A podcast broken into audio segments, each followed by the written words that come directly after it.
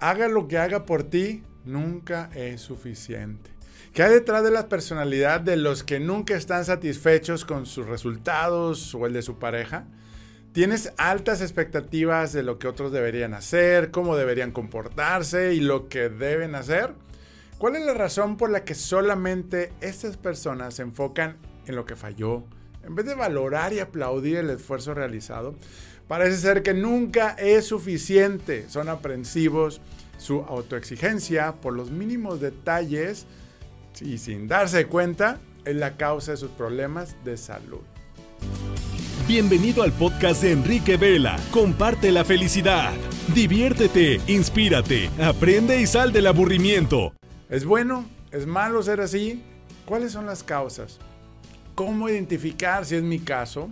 Acompáñanos, porque hoy lo descubrirás con mi invitada especial, quien es consejera clínica, coach ejecutiva, consultora de desarrollo humano organizacional, fundadora de PAX Inc. Institute y quien ha acompañado a miles de personas hispanas de todo el mundo desde hace más de 35 años.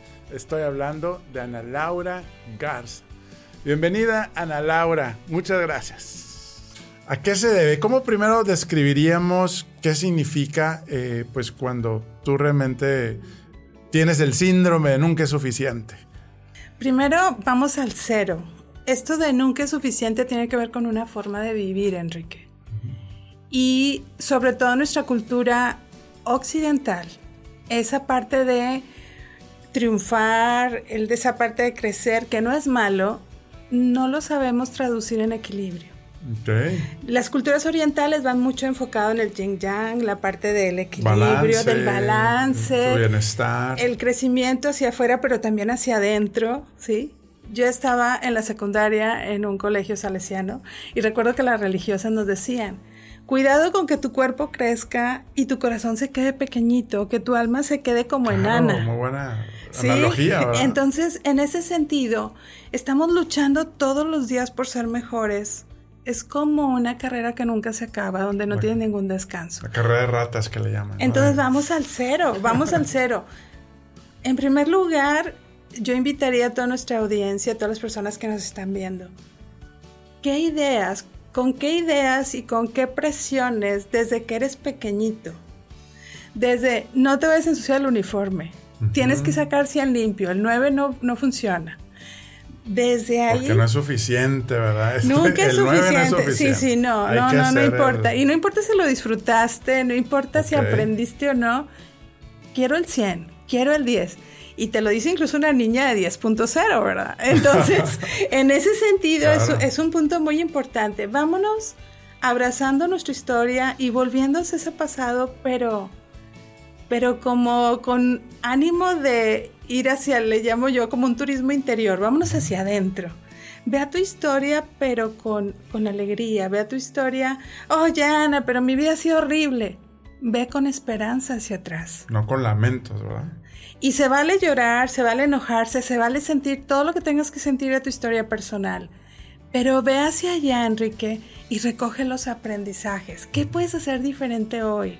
¿Qué le puedes dejar a tus hijos, a tus nietos, a las futuras generaciones? Con la bendición de tus padres, incluso de tus ancestros, ¿qué puedes hacer diferente mañana? Claro, buenísimo. ¿Te fijas?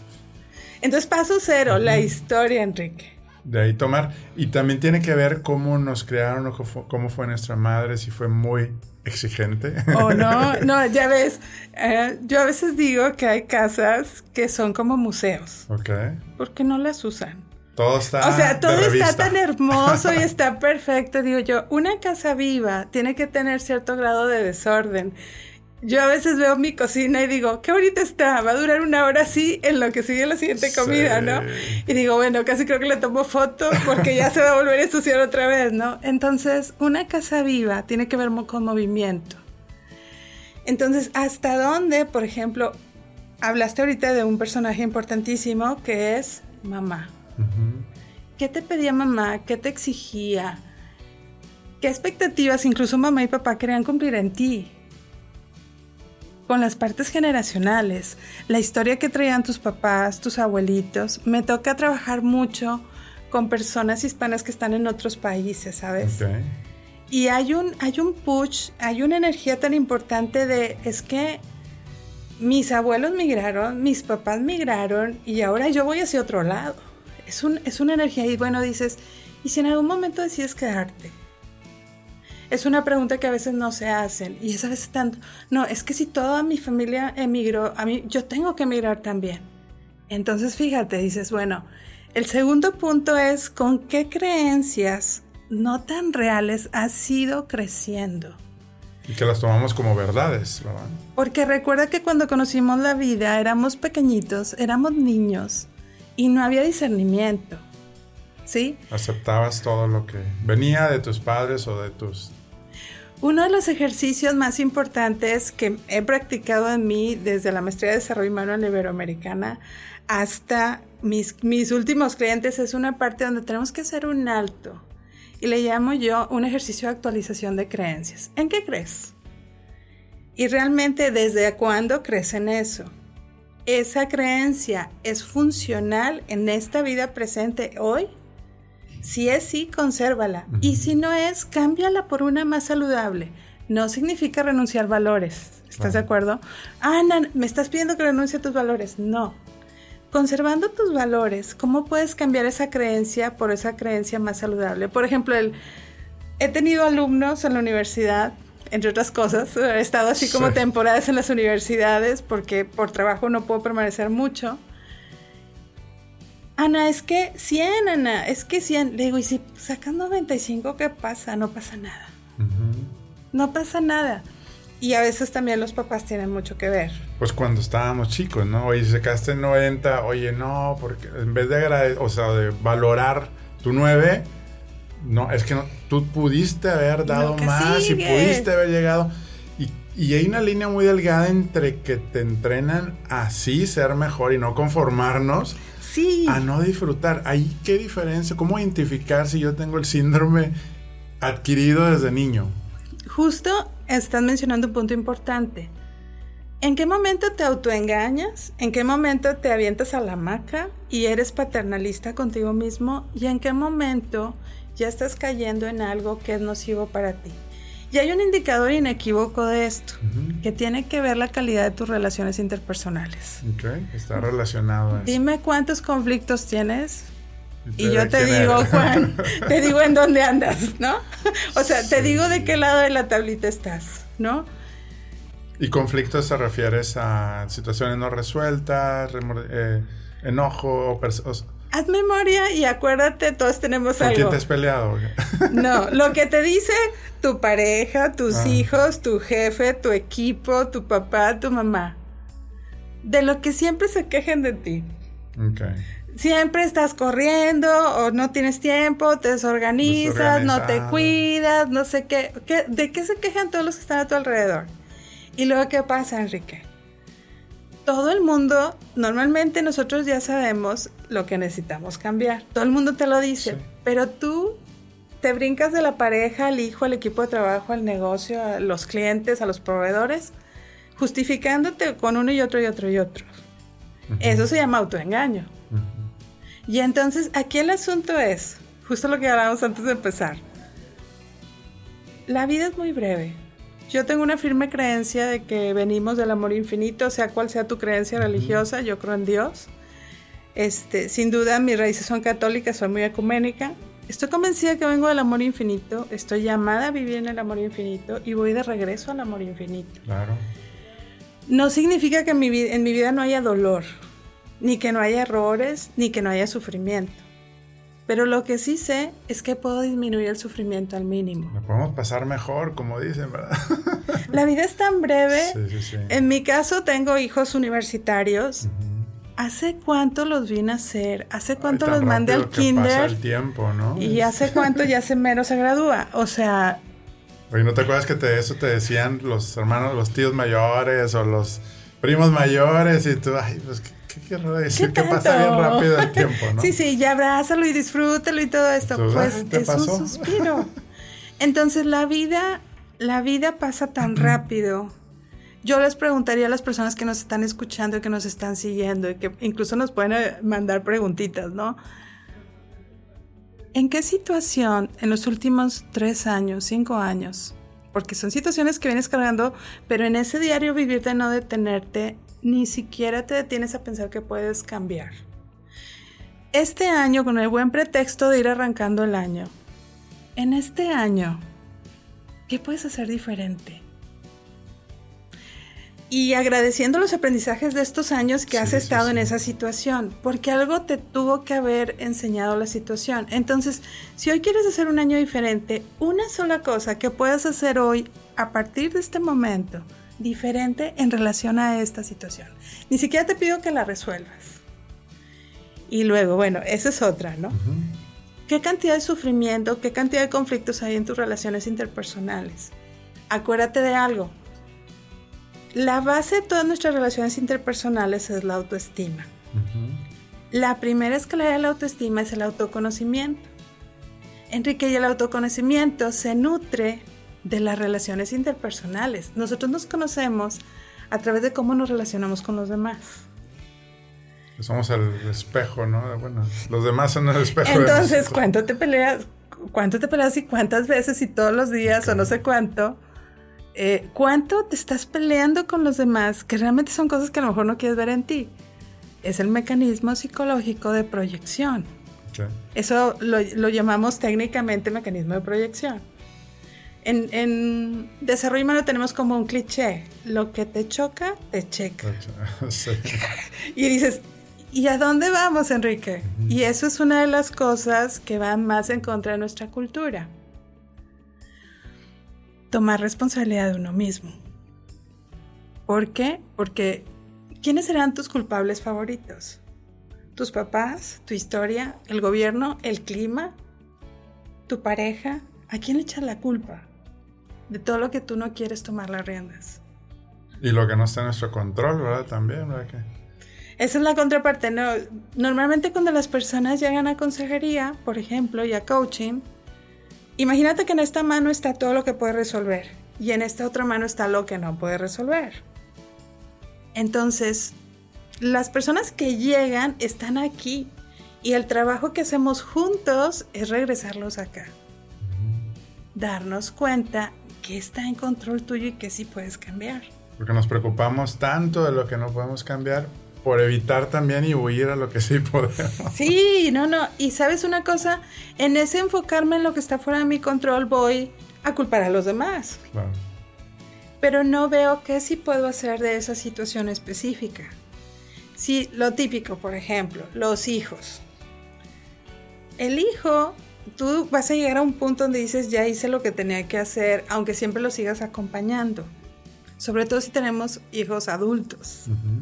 sí. Entonces dices, hasta aquí tienes que empezar a ver, aunque siga siendo el bebé, o sea, tu bebé tu niño, tu niña, tienes que empezar a ver ese adulto que tú formaste o encaminaste, pero eso no quita que él va a tomar sus propias decisiones. Tú y yo sembramos semillas a nuestros hijos y ellos decidirán qué van a hacer con todas esas semillas. Algunas florecerán, otras irán a otro lado y otras nunca florecerán. Sí, ellos y toman la convicción ellos de que es bueno, que no es bueno, ya tienen los valores. Y, ahora a ese tema de, de cómo identificar si, si yo soy una persona que analizo demasiado las cosas, que veo, como dicen, el, el vaso vacío o, lleno. eh, ¿Cómo identificar si yo soy una persona que tengo el síndrome de nunca es suficiente? O sea, ahí... Hay un problema ahí, Enrique, por ejemplo, con el manejo del tiempo. Quien está el overthinking, el que quien está sobrepensando, demasiado. Normalmente no cumple plazos de entrega. A nivel profesional son maravillosos para analizar, pero no le pidas presión de tiempo, ¿sí? ¿Permites tomar una pausa y platicarte algo? Me han preguntado cómo llegué aquí. Te cuento que soy el fundador y visionario de una familia y red de franquicias bajo la marca Toy Expertos Hipotecarios. Actualmente somos más de 50 franquicias en todo el país mexicano ¿Y qué hacemos? Ayudamos a nuestros clientes a elegir y tramitar el mejor crédito entre toda la banca para comprar su casa, terreno, construir y mucho más. Y lo mejor, nuestros servicios los cubre la banca. Nuestro propósito, crear experiencias de felicidad. Todavía seguimos aprendiendo a vivir nuestros cinco valores bajo nuestro código de honor que apunta a construir una organización humana rentable y de clase mundial. ¿Qué harás hoy para construir tu sueño? Envíanos un mensaje para que un experto de nuestra familia te ayude. toi.com.mx Oye, ¿y cómo lidiar también con esas personas? Porque también puedes tener un jefe que está en ese síndrome, ¿verdad? De, de hoy tú le entregas un trabajo, te cuesta mucho esfuerzo, tiempo, y te dice, no, eso no es lo correcto. Eh, o eh, la pareja, ¿no? Que también este, tú puedes llegar con un ramo de flores y por dentro, no, pues yo quería uno más grande. No es suficiente nunca lo que... y como que es una, como una metodología de pensamiento y esa personalidad coincide mucho con los que son analistas, los que este, pues a veces están viendo lo que falta, eh, ese puntito como ellos quisieran verlo a su manera, a su expectativa. Eh, es, es normal, es bueno cómo lidiar con eso. Primero, vamos por las situaciones. Por ejemplo, con un, con un jefe, con un jefe nosotros lo que podemos hacer es establecer límites. Okay. Y esto incluye incluso a lo mejor ponerte fuera de línea a las 8 de la noche. ¿No? Y es decir, este, ok, perfecto, tú me dices que esto no está bien, por favor, dime, dame retroalimentación de por qué no estuvo bien. O sea, necesitamos forzarlos a que aterricen y establecer límites. Claro. Porque si no vas a morir en el intento. O bien, en un, en un, en un arranque vas a renunciar y te vas a ir. Y tampoco es hacer un suicidio laboral. Al contrario, ese, ese jefe puede sacar lo mejor de ti. Acuérdate que en el camino siempre nos vamos construyendo unos a otros. Ese jefe tal vez no es consciente, pero tú a lo mejor lo puedes ayudar a ser consciente. Yo recuerdo que tenía un jefe, era sumamente desordenado. Entonces, imagínate que nosotros estábamos puntualmente todo el equipo a las 8 de la mañana y él estaba en juntas y llegaba a las 3 de la tarde entregarnos trabajo que quería ese mismo día. Entonces lo que empezamos a hacer literalmente fue entrar a, su, él, tenía mucha confianza y entrábamos a su oficina y empezábamos a ver qué pendientes teníamos y avanzábamos. Ah. Y él fascinado, ¿verdad? Porque nosotros íbamos avanzando, pero fue un acuerdo que tuvimos que tener con él. Sí, dialogar, no solamente, ay, no puedo y... Y recordar que nos vamos construyendo unos a otros, aunque sea un jefe, si él tiene la humildad para aprender, vas a ver que su equipo le va a ayudar a conocerse más. O sea, es un excelente negocio ser jefe, porque tú eres el que más aprendes. Sí, sí, sí. Oye, Ana, me dice cuando doy cursos, oye, Ana, este, es que Ana es padrísimo, todo la que sale más enriquecida soy yo de todo lo que aprendo de los asistentes a mis, a mis cursos. Ahora, Enrique, la pareja. En el tema de la pareja hay algo que también se llama lenguajes del amor. Muchas veces te desgastas con la pareja y haces lo mejor por la pareja, pero no le estás dando, eso implica lo que mencionas, el diálogo. No le estás hablando en la pareja, en el diálogo del amor que ella o él valora. Ah, Gary Hauptman, que es un consejero cristiano, él, él, digamos que acuñó el término de los cinco lenguajes del amor. Sí, sí, buenísimo libro y súper recomendable. Yo lo acabo de leer hace como seis meses. Te va a encantar, debió encantarte. bueno, hay un libro de él que se llama Lenguajes del Aprecio para Colaboradores. Mm, es el modelo extrapolado a empresas que también te va a encantar. Ah, eso sí, no me lo sé. Bueno, entonces estos cinco modelos, estos cinco lenguajes, si yo te escucho, te veo, te siento, te conozco, te pregunto, yo voy a saber qué te gusta a ti. El tema es que yo, por ejemplo, a lo mejor te quiero regalar es que te quiero regalar este teléfono porque me ha resultado súper útil, no sé qué. Y a lo mejor tú no quieres este teléfono, tú quieres a lo mejor un iPad. Claro. ¿Me explico? Entonces, en ese sentido, el diálogo es básico y conocernos, y esto implica tiempo. Y el gran reto que tenemos ahorita con las nuevas generaciones es la inmediatez. Yo toco y tengo el resultado y las relaciones que implican Tiempo, paciencia, atención. pues menos diálogo estamos teniendo. Así como la planta, regarlo todos los días y saber que somos personas, seres humanos que cambian todos los días y que somos proceso hasta el final de los días. Sí, claro. Bueno, está mandando a saludar Elizabeth Vázquez, también gracias por escucharnos, vernos y también si tiene alguna pregunta para Ana Laura, de, estamos hablando del tema de nunca es suficiente, ya sea que nuestra pareja o nuestro trabajo eh, vivamos pues esa frustración. Ahora, a lo que veo es que también les afecta cuando son muy aprensivos eh, a su salud. O sea, también el, como decías antes de estar al, aire, ¿no? De, sufrimiento innecesario, eh, que a veces están como, como viendo microgerenciando, como nos dicen. Sí. Y yo creo que eso no es sano. O, o, hay hasta dónde se permite. Si a mí me pasa, ¿cómo puedo yo tomar acción? O... Te voy a dar de, de contexto cifras que tal vez no te gusten mucho. El, cerramos el año con 25% más de suicidios. Esto es consecuencia de, la pandemia. es la ola invisible de la salud mental.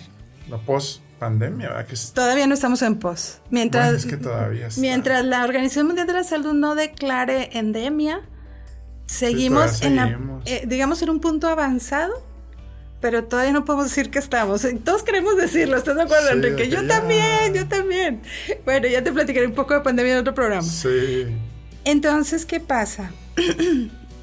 De este 25, del porcentaje de suicidios que se dan, de cada 10 personas que se suicidan, ojo, 8 son varones. sí, lo creo. Eso no nos ayuda en nada, ¿verdad? Sí. ¿Por qué crees que sea? Porque no tienes canales ni formas de desahogarte, todo te Porque lo no tienes. Este, y aparte... El 80% son mujeres quienes escuchan este programa.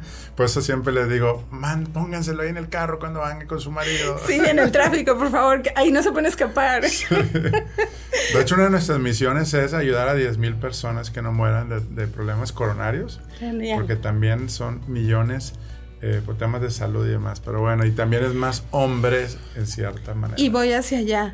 Los problemas coronarios, yo estoy convencida que una de las causas es toda la represión emocional.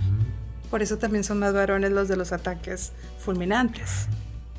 Entonces, fíjate, esta parte, habla con quien quieras, me explico. Si quieres en la ducha hablar, cantar, gritar, lo que quieras. Yo incluso les digo, agarra una almohada y grita hasta que te canses pero sácalo de alguna forma. O agarra la almohada y dale sus trancazos. Sí, yo siempre lo recomiendo, lo recomiendo. O, sea, literal. De, box también, ¿verdad? Gritar aquí, o bien pones eh, encima de tus piernas una almohada y a golpear, pero a contactar el enojo. Mm. Y por ejemplo, si estás muy harto, muy fastidiada, boca arriba en la cama y haz tu berrinche tipo niño Walmart, de los que están en las cajas ahí tirados en el piso, y así hasta que te canses porque te está regalando años de vida. Ahora, tenemos también que considerar que como consecuencias del COVID prolongado, también esta parte de las enfermedades incrementa. Yo soy una firme convencida que tiene, obviamente tiene que ver con moverte, tiene que ver con la alimentación. Tu espiritualidad, espiritualidad. Sí. Y la parte que a mí me toca ver más fuertemente es la parte emocional. Las personas, por ejemplo, llegan a consejería y coaching me las mandan los médicos, en el sentido de que Ana, ya me hicieron todos los chequeos y el médico me dijo que estoy bien y que tengo que venir a tratar esto. Lo más común en los últimos dos años para los profesionales de la salud mental han sido las personas que están padeciendo ataques de ansiedad, ataques de pánico y depresión. Y de ahí pues es un brinquito para empezar con ideas suicidas. Entonces, qué importante es hablar y sentarnos tomarnos un café y detenernos. Y esto tiene que ver, me encantó el tema que elegiste de autoexigencia porque el sano manejo de la autoexigencia tiene que ver con bajarle dos rayitas al acelere. No significa que te quites tus metas. Claro, es... Es disfrutar el camino. Es perspectiva de cómo estoy viendo el camino, como dices. Ahora, dentro de la autoexigencia, y ese, ese camino lo conozco personalmente, hay un muy duro juez interno. ¿Sí? Mi camino personal de eso fue descubrirlo. Imagínate un juez interno como los que están en los juzgados de Inglaterra. Esos que traen la peluca blanca, Enrique. Sí, sí, Entonces, imagínate que así estaba, así puede el que se, el que vive autoexigencia excesiva y enfermiza, tiene ese juez crítico. Pero adivina qué. Personalmente yo lo jubilé. ¿Conoces el grupo Queen? Sí. Y conoces al, creo que es bajista, Brian May. May. Es el que tiene pelo chino así. sí, sí. bueno, imagínate que así se parece mi así, me- lo jubilé y lo mandé a. Hawái. lo jubilé. Entonces, Claro. ¿qué pasa? Ese así crítico interno te ha traído hasta donde has llegado. A ti y a todos los que somos, nos consideramos autoexigentes o que hemos padecido esto. Entonces, en lugar de que sea el juez que te juzga, lo conviertes en tu asesor. Y entonces ya entregas los proyectos en tiempo. Era lo que decías, ¿no? De- ¿Te fijas qué diferente es esto? Y entonces cambia esa relación contigo mismo en la parte de me autoexijo en los estándares, en la calidad de lo que entrego, pero sin matarme en el intento. Porque luego confundimos que somos mediocres, ¿no? O sea, si no me autoexijo, si no voy a más allá de la línea, yo creo que es parte de tomar una pausa, como dices, Sí. y autoconocernos cómo reaccionamos, ¿verdad? Y fíjate cómo esto está tan embebido. Bueno, nosotros que radicamos aquí en el norte, traemos una escuela de exigencia, de pujanza, de distinguirte. No es lo mismo, con todo respeto, vivir a lo mejor en otras ciudades o en otros países, pero especialmente aquí donde radicamos nosotros, es un tema muy fuerte como el mismo medio ambiente te lleva a esto. Algo muy triste es que obviamente han pasado, por lo menos yo me he enterado así de suicidios de jóvenes en los últimos seis meses, de por lo menos un caso por mes. Wow. Y son jóvenes que, que tenían todo un futuro por delante y que pudieron haber tenido una vida maravillosa. Y que los padres pues no, no pudieron identificar señales. Por- Eso es lo más Porque no tenemos esta educación. traumático. Estamos en el día a día, estamos en nuestra carrera creciendo, estamos, nos está yendo bien y llevamos de encuentro y sacrificamos a nuestra familia porque no los estamos escuchando, no estamos viendo qué está pasando. Y ahí está la autoexigencia, o sea, en donde llega un grado donde no sabes cuántos papás han llegado a consulta que me dicen, Ana, les he dado todo y ahora resulta que soy el peor papá. Sí. Y sí se lo diste. sí. El problema fue que te perdiste el proceso. Era, fíjate, conversar con ellos, hablarles de lo que significa. Y aprovecho también para mandar un mensaje también a las mamás que trabajan. Yo he trabajado toda Sí, mi vida. sí, claro. Esa parte donde, Ana, me siento culpable por abandonar a la familia. El papá también se siente culpable. Entonces, a ver, tenemos herramientas para hacernos presentes. Sí, claro. Y con la tecnología más. Ujú. Entonces, si la realidad es que tú tienes que trabajar y la otra persona tiene que trabajar, entonces tenemos que crear un ambiente seguro para nuestros hijos. Y sí es posible. Pero necesitamos comunicarnos. ¿Y qué pasa, Enrique? La culpa nos invade, entonces empezamos a ser totalmente tolerantes con los hijos y es donde los hijos se nos pierden también, en el camino. De no poner límites también, ¿verdad? Olvidamos que en la paternidad Dios y la vida nos da la autoridad. Y mientras nuestros hijos estén bajo nuestro techo y sean económica, no sean económicamente independientes, pues en mi casa son mis reglas. Cuando tú tengas tu casa serán tus reglas. ¿Estás de acuerdo? Sí, y por eso lo andan ya queriendo independizarse. Exacto, está bien, bajo sus términos, Claro, ¿no? claro. Y ojo aquí, ¿verdad? Porque también luego caemos en otra cosa. Cuando los papás estamos sumidos en la culpa, que está de la mano de la autoexigencia, tú te quieres independizar, yo te pago el DEPA, yo te pago el carro, yo Sí, te pago la escuela. Dime cuál independencia es. Se llama autoengaño, papás. o sea, Sí. en buen plan. Entonces, ojo con esto. Y no hay juicio en esto, todo esto que te comparto. Todo lo hacemos por amor. Sí, es el amor que a veces nos ciega y es evitamos que, que aprendan por la cultura del esfuerzo. Y, y bueno, pues yo creo que es tomar conciencia en este momento de decir, bueno, ¿cómo estoy yo eh, en, la empresa, en el, en el negocio? ¿Qué estoy haciendo yo con mi tiempo? ¿Cómo estoy dialogando, verdad, con mis hijos, mi familia, mis amigos?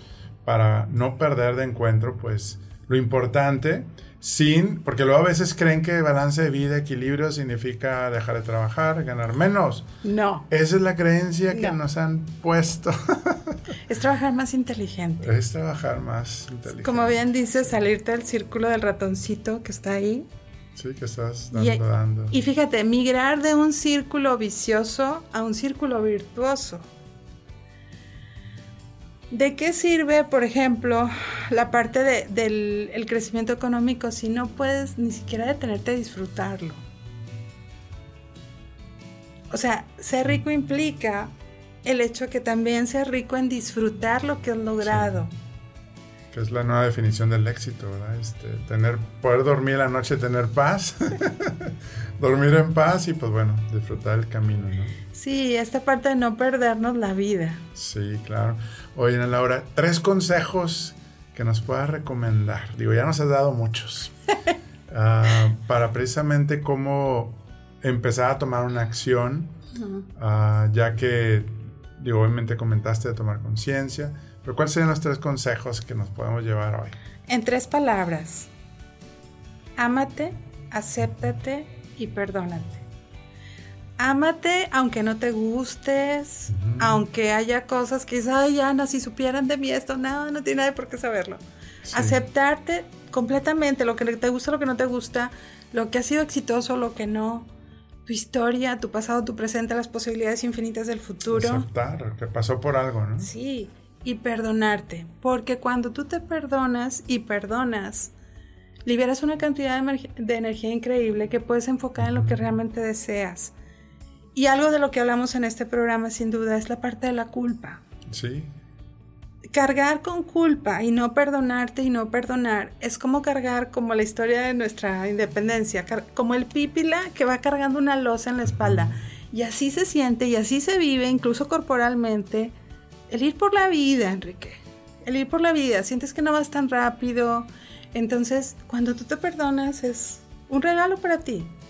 Y también mucha gente no perdona porque no entiende que no significa permitir y que no significa volver con esa persona y que no significa este que ya borrón y cuenta nueva o que no haya consecuencias incluso con las autoridades. Perdonar tiene que ver con una decisión, un trabajo interno permanente y regalarte eso para que tú vivas mejor. Entonces esos, tres básicos creo que te pueden ayudar muchísimo.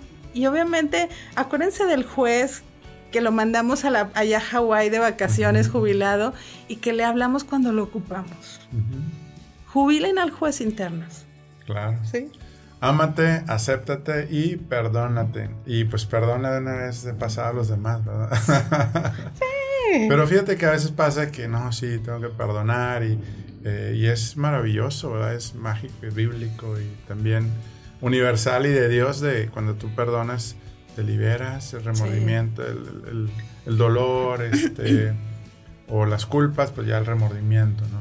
Ahora, muchas personas no quieren perdonar justamente porque no saben cómo. Siempre les voy a recomendar un movimiento maravilloso que se llama Escuelas de Perdón y Reconciliación, las espere, que son escuelas de perdón. Ahí te enseñan a perdonar, así, literal. Sí, porque hay casos muy profundos y difíciles. Están desde las parroquias, las prisiones, las comunidades, donde quieran, hasta hay este online, entonces busquen Espere México y hay arranques cada semana. Buenísimo, casi buenísimo. Sí, esa es una, pues yo creo que una acción, un propósito de este año donde podemos liberarnos y y nos liberamos también y evitamos enfermedades. Sí, ese es el punto. Eso también es bien importante, ¿no? Se nos acabó el tiempo. Encantada de compartir con ustedes. Sí, muchas gracias. Estamos gracias, aprendiendo mucho. Eh, gracias a todos los que nos están escuchando, los que están en vivo. Si tú estás escuchando, viendo este programa en Spotify, también puedes ir a Enrique Oficial y escucharnos en vivo. Sobre todo, pues te das, recibes todos estos contenidos antes del estreno. Ese es el beneficio. ¿Alguna eh, página donde te pueden encontrar tus redes, cursos, consejerías, talleres, conferencias? Sí, con todo gusto. Ana G. Counselor en redes, Ana G. Counselor, y también en Instagram. Estoy en TikTok como Felicia y Bienestar. Y en LinkedIn me puedes encontrar como Ana Laura Garza García. Y bueno, hay mucha cuestión. Lo que tenemos inmediato, vamos a arrancar un diplomado de desarrollo humano este lunes. Es eh, de una, una y media también. Eh, mi WhatsApp es el 8112-389333. Y ahí también pueden tener más informes. Febrero viene llenito de cosas como el entrenamiento de primeros auxilios emocionales. Hemos entrenado, Enrique, más de 5 mil personas Wow. hispanas eh, como brigadistas de primeros auxilios emocionales. En febrero abrimos una generación y en marzo vamos a hacer una generación masiva con la, um, la diócesis primada de México, el arzobispado de México, algo así. Sí. Este, entonces va a ser también abierto y esperamos Ah, que haya padre. más miles de brigadistas porque Sí. Justamente esos son los el ABC de nuestra salud mental. Súper. Al ser brigadista, el primero que te ayudas es a ti. Sí, sí, sí. Sí, Y luego entonces- ya compartir a los demás. Sí, ojalá que tu Ah. audiencia se interese, que les No, guste sí. y, que nos en acompañen. línea o cómo es? Es online y son tres días. El entrenamiento es fast track, es muy rápido. Súper. Este va a ser como tenemos un día festivo, si mal no recuerdo, es martes, miércoles, jueves, de 1 a 2 de la tarde. Se queda grabado, entonces si no puedes asistir, se te manda. Súper. Y tienes tu diploma como brigadista. Ah, muy bien. Su- Suena interesante. Bienvenidos Claro y se anima sí, todo el equipo. Compartiremos, sí, sí, sí. Muy bien, pues amigos, si quieres tener más contenido como este, que estuvo buenísimo con Ana Laura, Gracias. te esperamos una familia y un movimiento de líderes que mueven con propósito en Enrique Vela Oficial, en Instagram, Facebook, TikTok. Y también tenemos algo gratis para ti, el primer capítulo del libro en la página el para empezar a tomar acción y control de tus hábitos que te generan felicidad.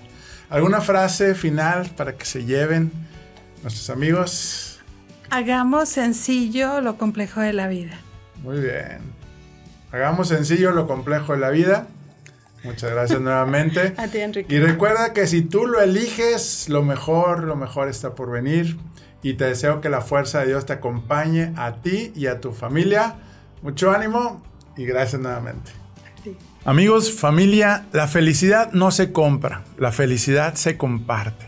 Y si realmente te gustó este contenido, dale compartir a esos tres puntitos si estás en Spotify para precisamente llegar a más personas. Y si también nos regalas cinco, cinco estrellas en iTunes o en Spotify o en la plataforma que estés, también te vamos a agradecer infinitamente un servidor y un gran equipo que está atrás de todo esto para que llegue para ti.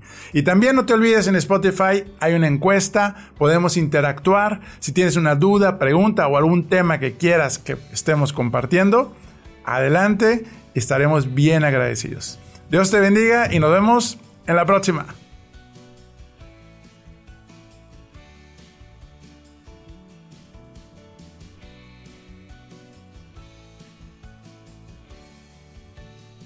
Hoy, Expertos Hipotecarios presentó.